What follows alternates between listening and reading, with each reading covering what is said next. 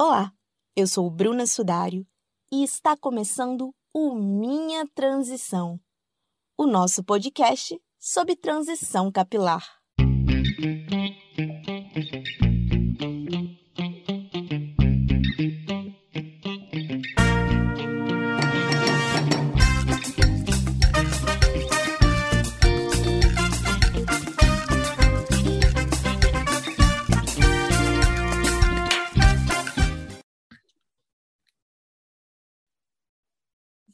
Mês que celebra o amor e também o mês do orgulho LGBTQI+.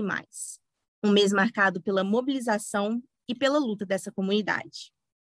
Para falar mais sobre essa temática e também um pouquinho sobre a liberdade em viver o amor em sua forma mais livre, eu estou recebendo neste episódio o casal Sara Borat e Marcela Silva. Oi, Sara. Oi, Marcela. É uma alegria receber vocês aqui no Minha Transição e eu gostaria que vocês se apresentassem um pouco mais. Ei, Bruna, tudo bem? É, obrigada pelo convite, agradeço. É, bom, meu nome é Marcela Silva, eu sou é, uma psicóloga em formação, tenho como assim base teórica psicanálise decolonial e estudo questões de raça, questões de subjetividade e psicologia clínica, assim. E além disso, sou namorada da Sara. E uma mulher branca. Acho que isso é bom citar para o episódio de hoje. Olá, Bruna. Olá, pessoal. É, gostaria de também, assim como Marcela, agradecer o convite, dizer que eu estou muito feliz com esse espaço, com essa conversa, acho que é muito potente é, esses trabalhos. Também gostaria de saudar né, o seu projeto, acho que é um projeto incrível, acho que a oratória é um grande espaço de conhecimento e ele tem que ser explorado. E meu nome é Sara Boratti, eu sou artista independente, sou ativista também pelos direitos humanos, é, pelos direitos das mulheres, pelos direitos das pessoas com deficiência, é, luto pela bandeira LGBTQIAP+, é, e também estou aí na batalha é, antirracista é, na, na, minha construção como ser humano assim em sociedade. É, sou uma mulher negra de pele clara e tenho 28 anos. Antes da gente entrar um pouquinho assim na temática mais específica desse episódio, eu gostaria que você, Sara, relatasse um pouco da sua relação com o seu cabelo. É, nesse ano você lançou um vídeo performance chamado Somos Livres, né? Onde uma das cenas é justamente você raspando o seu cabelo. E aí eu gostaria que você comentasse um pouco da proposta desse projeto, um pouco da sua relação com o seu cabelo, Olha, a minha trajetória com cabelo está completamente ligada com a minha identidade, com o meu reconhecimento como, como ser humano na sociedade. E foi um processo que eu vivi durante a minha inserção na escola de artes, né? É, lá muitas pessoas estavam lá fazendo o processo de transição e aí eu comecei a fazer o meu, comecei a reparar que meu cacho não era igual da galera, estava tentando entender o que estava acontecendo é, passando ali por aquele processo de reconhecimento, até que eu fui provocada pela pergunta, né? É, você se considera negra? E aí essa pergunta reverberou para mim durante anos. É, foi um grande processo, assim. E aí, no momento em que eu consegui entender todo esse processo é, é na vida como sociedade, como mulher, como mulher lésbica, como mulher preta de pele clara, é, eu eu entrei em outras profundezas da minha estética, do, e do meu eu, e foi interessante porque raspar o cabelo, né, é, é, é uma quebra de estética muito grande, você fica cru, né, você encontra outros lugares para você acessar da sua autoestima, da sua beleza, daquilo que você se sente bem. E aí na vídeo performance já era a segunda vez que eu estava raspando, porque aí foi foi foi uma loucura, né? Raspei uma vez, adorei. E aí eu falei assim, gente, estou na pandemia, é, vou continuar explorando esse espaço, porque eu me senti muito bela, muito bonita depois que eu raspei o cabelo também. Porém, agora eu quero deixar o cabelo crescer novamente. E a vídeo performance com raspar o cabelo, porque o texto ele era muito forte, ele me tocava no lugar de essência, de origem, e essa relação com a família, dos nossos ancestrais, daquilo que nos foram ensinado e também muito sobre um processo de perdão, assim, porque é, o sistema ele é muito forte em cima da gente, né? Então, ele, ele coloca coisas na gente que às vezes não nos pertence. E aí a gente carregar coisa que não nos pertence machuca às vezes, porque é pesado demais. Então foi esse processo de leveza, de libertação assim, e ainda está sendo muito interessante. Imagino, né? Acho que é um, um, processo de várias etapas e, e também de autoconhecimento o tempo todo, né? A gente o tempo todo está se autoconhecendo, se reafirmando, né? E agora pensando um pouco na proposta desse episódio, que é da gente falar sobre a questão do relacionamento interracial, é, principalmente no contexto desse mês, né? É, como que é para vocês um relacionamento interracial, né? Existem desafios? Como que é isso? Bom, é, amor, você me permite começar? Acho que eu posso falar um pouquinho e aí depois você complementa, pode ser? Claro. É, então, eu acho que a gente pensar um relacionamento interracial, a gente tem que entender algumas questões estruturais da sociedade, né? Eu acho que fica claro assim que o racismo ele é estrutural, né? Então ele vai atravessar qualquer tipo de relação que seja, assim, entre duas pessoas brancas, entre pessoas negras, ele está aí imposto como é, uma estrutura social mesmo, assim. Então, quando a gente pensa em um relacionamento entre duas pessoas é, que não são da mesma raça, a gente tem que ter um cuidado especial para entender que essas essas questões raciais elas atravessam a gente de uma forma subjetiva, assim, né? Então eu acho que aqui eu falo é, sobre o meu relacionamento com a Sara, mas também sobre as minhas pesquisas sobre raça e querendo entender mesmo assim como que isso atinge a gente, assim, sabe? E aí num relacionamento isso não pode não pode passar batido, não pode ser uma coisa que a gente é, só reconhece, é, sabendo que eu sou uma mulher branca e a Sara é uma mulher negra, mas a gente tem que estar o tempo todo é, atento para o que nos atravessa, assim. Então, acho que no meu caso é entender que algumas coisas eu não vou entender. É, entender que alguns privilégios que eu carrego, simbólicos e físicos, não são, não são vividos de forma nenhuma como a Sara os vive, assim. Acho que é, o desafio é um pouco esse, é entender que a estrutura nos atravessa, assim, quando, enquanto ser humano, assim, enquanto mulher, enquanto as nossas subjetividades e como que a gente é, foi, enfim, criado no mundo, né? E que a gente parte de realidades diferentes, mas que não são impossíveis de se conectar, sabe? Acho que é um pouco sobre isso. Eu acho que é muito importante, muito interessante tudo isso que Marcela traz, porque foi com o tempo, assim, é, que eu fui aprendendo essas relações do diálogo, é, da conversa, assim, de se expressar. Eu falo isso em, em diversos momentos, né? E, e conversar é, é sobre questões raciais, questões é, sobre desigualdade, é, questões que perpassam a minha existência é, no meu relacionamento, entendendo que é uma questão importante da gente conversar, porque a gente vive numa sociedade em que as bases são desiguais e essas desigualdades elas interferem de formas múltiplas na vida de, de, um, de, um, de um sujeito, de uma pessoa no mundo. É, conversar sobre isso nesse local para mim é muito importante assim. E é um exercício também diário é, entendendo também que a Marcela não vai ser a única pessoa é, não é a única pessoa branca que eu vou encontrar no mundo.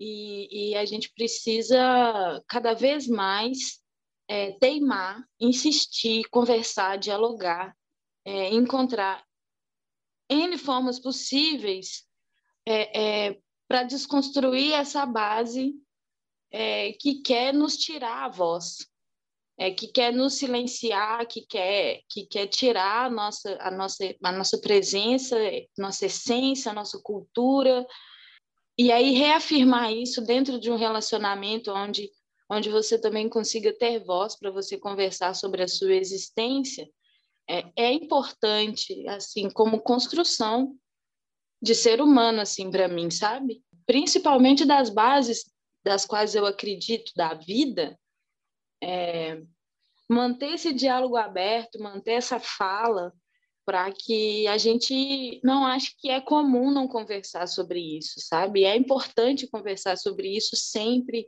em todos os momentos, é, não só coisas que acontecem dentro do nosso relacionamento ou de provocativas externas, mas também coisas que a gente vê, coisas que a gente está presenciando e que elas precisam ser conversadas, discutidas, para que a gente cada vez mais é, entenda a profundidade do problema que a gente vive hoje no, no Brasil e no mundo, que é a condição é, é de vida das pessoas negras, assim, sabe?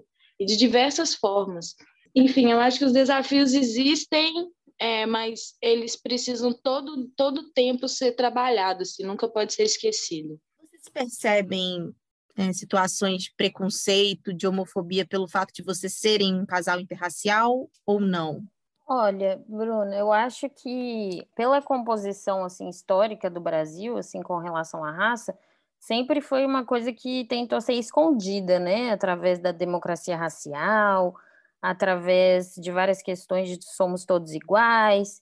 Então, é, por esse fator, assim, de ser um relacionamento interracial, eu acho que muito pouco, assim, inclusive é algo bem visto, assim, né, por pessoas brancas, é, pela questão histórica do embranquecimento, assim, da sociedade. Então, acho que é, em outros lugares, como assim nos Estados Unidos e na África do Sul, onde teve um, um, uma institucionalização mesmo do racismo, né, durante anos, é, casais interraciais são muito mal vistos, assim, mas no Brasil existe uma questão racista de ver isso com bons olhos, assim, então, é, nesse sentido, eu acho que não, assim, por outras pessoas, eu acho que é, a homofobia, ela vem de um lugar de sermos duas mulheres, é, e muito menos sobre sermos uma, uma mulher branca e uma mulher negra, eu acho que isso acaba sendo até é, bem visto de uma forma bastante violenta, assim, sabe? É, no sentido de apagar que existam diferenças entre a gente.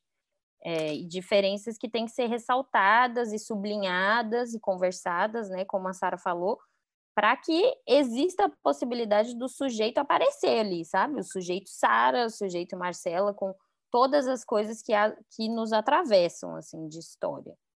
Então, eu acho que não. Eu, a minha opinião é que, é, nesse sentido, não. Assim, acho que, inclusive, é, é até bastante violento o quanto que isso é bem aceito, sabe? É, eu também, eu também penso da mesma forma, sinto também da mesma forma. É, nos, nos pequenos momentos em que nós saímos como um casal publicamente, o ataque maior vem pelo lado do casal de duas mulheres, de duas lésbicas estarem andando na rua, né? Ataques que vêm de diversas formas, hipersexualização sempre, né? É, é, um, é um problema latente na pauta, assim, das mulheres lésbicas, essa hipersexualização do homem branco, cis, né, hétero, é, hipersexualizando aqueles corpos, né, achando que é que é uma fantasia sexual deles. Então eu acho que a gente passa muito mais por, por desse fator, né, principalmente pelo fato de que eu venho também como esse resultado da miscigenação no Brasil, né, como forma de apagamento dessa cultura. Então o fato de, de eu ser uma mulher preta, é, de pele clara, não é o fator de estranhamento maior desses, desses homens quando vê esse casal na rua, sabe? e que eu acho que o raciocínio de, de Marcelo veio muito disso, sim, que é muito, muito assertivo nessa questão de, de que realmente isso aqui no Brasil, né, o fator racial aqui está tão grave que isso aqui no Brasil é visto com bons olhos, né? E, e aí como que ainda vem essa, essa questão do, do machismo é, muito forte em cima disso, assim. Então, eu acho que por questão de ser um casal é, interracial, não, mas por ser um casal de lésbicas, de mulheres, é, sim, é um, é, um, é, um, é um fator que a gente sofre muito preconceito, assim, publicamente. É, eu acho que eu até gostaria de acrescentar que eu acho que é, é até, assim, é, é importante reafirmar isso, sabe? Porque existe um apagamento da racialização das pessoas brancas nesse sentido. Então, afirmar que somos um, um casal interracial também afirma é, a, o reconhecimento de, de raça nos dois lados, sabe? Então, isso é importante, né? Nesse sentido, as pessoas nem às vezes nem conhecem esse termo, sabe? De tão apagada que se tornou a questão racial no Brasil, assim. Eu fico pensando que é também uma forma de reconhecer os privilégios, né? Eu, por exemplo, eu, é, a pessoa branca, eu, enquanto pessoa branca, reconhecer que por eu ser branca eu já tenho privilégios, né? Então, uhum. de, de também estar nesse lugar. É, Sara foi comentando algumas coisas que na minha cabeça soavam como algumas das violências, né, que um casal de mulheres passa. E aí pensar nesse mês do orgulho LGBTQIA+, né? É uma forma de pensar em todas essas violências, em todas as pessoas que são assassinadas por causa da escolha delas. Sim, sim, eu acho que o mês do orgulho LGBTQI+, ele vem no sentido de é, mais do que aceitação, né, de afronta mesmo, né, a, a todas essas violências, de assim, a gente vai cavar um espaço para que esse amor seja legítimo, sabe?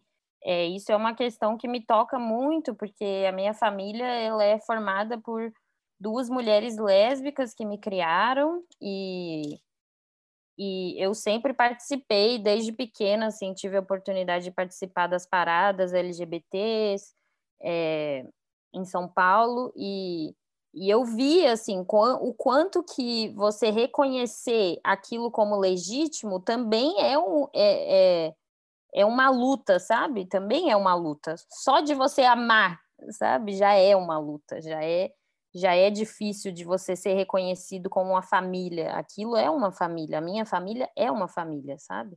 Então esse mês eu acho que ele vem muito para isso, assim e também de, de, da gente reconhecer que dentro dessa sigla é, existem disparidades muito grandes, né? E que são atravessadas pelas questões raciais também, sabe? Pelas questões sociais, é, as pessoas trans, a gente sabe que não, que as pautas é, delas e deles não tem, não tem visibilidade como tem as pautas é, dos homens gays, cis, brancos, então, é da gente, enquanto comunidade, também poder refletir sobre essas diferenças que acontecem, sabe? Dentro da própria comunidade. Eu quero também que vocês depois expliquem o significado da sigla. Que antes era só uhum. LGBT e aí aumentou. O que, que essa sigla significa, né? Antes era GLS, né? É! Gays, lésbicas e simpatizantes. É, era isso. Imagina só. É, hoje é lésbicas, bissexuais, gays, é, trans, intersex, queer. queer, assexual e outras manifestações de gênero e, e sexualidade é, que vão entrar na luta junto com a gente. Assim. Eu acho que é importante é, não só nesse mês, mas eu acho que sempre, né? Porque a gente precisa se afirmar o tempo inteiro, é, lutar pela nossa, nossa existência, assim, pelo respeito, pela não marginalização dos nossos corpos, assim, é, mas com muito amor, com muita com muita garra, com muita energia, porque a gente consegue perceber pela história que ela vai se transformando.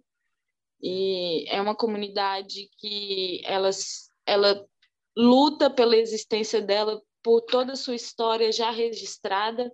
Então, comemorar esse mês é, mostrando né, que o nosso amor existe, existe e merece respeito e que as nossas afirmações é, são diversas na sociedade, é, que nós temos é, é, uma vida normal, comum, como qualquer outra pessoa, e que é isso, como Marcela disse, as nossas famílias existem, elas têm direito de existir, assim, é, e têm direito de amar, assim como qualquer outra pessoa no mundo, e que a gente precisa cada vez mais é, entender a força que tem o respeito diante dessas pessoas, assim. Por, por, por a gente pensar que agora nós vivemos numa sociedade em que ela não abafa mais as coisas e que ninguém mais quer se esconder, ninguém mais precisa disso, ninguém mais quer viver esse tipo de situação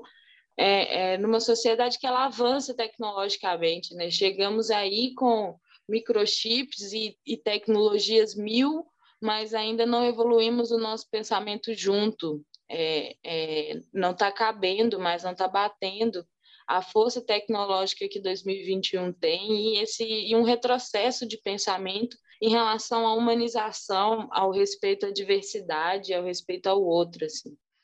É, então, eu acho que afirmar é combater essas, essas situações, pensamentos e atitudes retrógradas enquanto seres humanos, é, é, e também mostrar que é amor, que é alegria, e é um amor tão válido quanto os outros que existem. Assim. Acho que é isso. Nessa parte do respeito, né? E a Marcela também disse uma outra coisa, que em outras esferas eu fico pensando também, que cada um tem uma luta diferente, né? É, uhum. Quando se faz essa sigla com tantas, tantas particularidades, é, é para realmente tentar mostrar a diversidade como um todo, né? Porque é aquilo, pensando, por exemplo, no feminismo, né? A pauta da mulher branca é diferente da pauta da mulher negra, né? Da mesma forma, é, entre vocês, né, da, da comunidade. São pautas que, em alguns pontos, estão em sintonia, mas em outros pontos têm as suas particularidades. E aí, pensando um pouquinho, assim, nessa questão da pauta da mulher lésbica, né? Vocês já falaram algumas coisas. Tem mais alguma pauta que vocês acham importante ressaltar, que vocês defendem, que vocês lutam por elas enquanto mulheres lésbicas? Bom, eu acho que enquanto mulher lésbica, e aí eu acho que é interessante você, até, você citar isso, né, do feminismo da mulher branca, eu acho que ele só é assim porque as mulheres brancas não reconhecem o seu lugar de privilégio, assim, sabe? Caso fosse diferente, é, as pautas seriam as mesmas, né? As pautas seriam as mesmas no sentido de que a dignidade e a força da mulher ela seria reconhecida pela sua diferença assim das mulheres brancas e das mulheres negras. A questão é que é, o feminismo branco assim ele não não consegue entender que há diferenças, né? Mas caso entendesse e reconhecesse a sua branquitude, as pautas seriam as mesmas, assim. Então, eu acho que nesse sentido, enquanto acho que até, até é importante falar que demorou muito tempo para eu me reconhecer assim, quando mulher lésbica. Então, é, eu acho que isso tem uma força, sabe? As mulheres se amarem, ela é revolucionário mesmo, assim, considerando que a gente vive numa sociedade é, patriarcal, cis heteronormativa, assim, falar dessa pauta e entender essa pauta já abre espaço para militância em outros aspectos, né? Que são os aspectos da anti, do antirracismo, é, contra o capitalismo, contra a desigualdade social. Então, é, tudo isso vai junto, né? Considerando que as mulheres são a maior força de trabalho do capitalismo, as que são as mais exploradas, as mulheres negras, as mais exploradas ainda, né, em comparação com as mulheres brancas. Então, você se denominar uma mulher lésbica e dizer eu amo uma outra mulher, tem que existir já essa consciência, sabe? De é, que isso só é possível lutando contra esses ideais é, patriarcais, capitalistas e coloniais, assim. Olha, eu acho que a base é essa, sabe? É, pensando que o sistema em que nós vivemos ele é isso, né? Tudo isso que a Marcela traz, ele é um sistema capitalista e ele se sustenta à base da opressão e opressões diversas.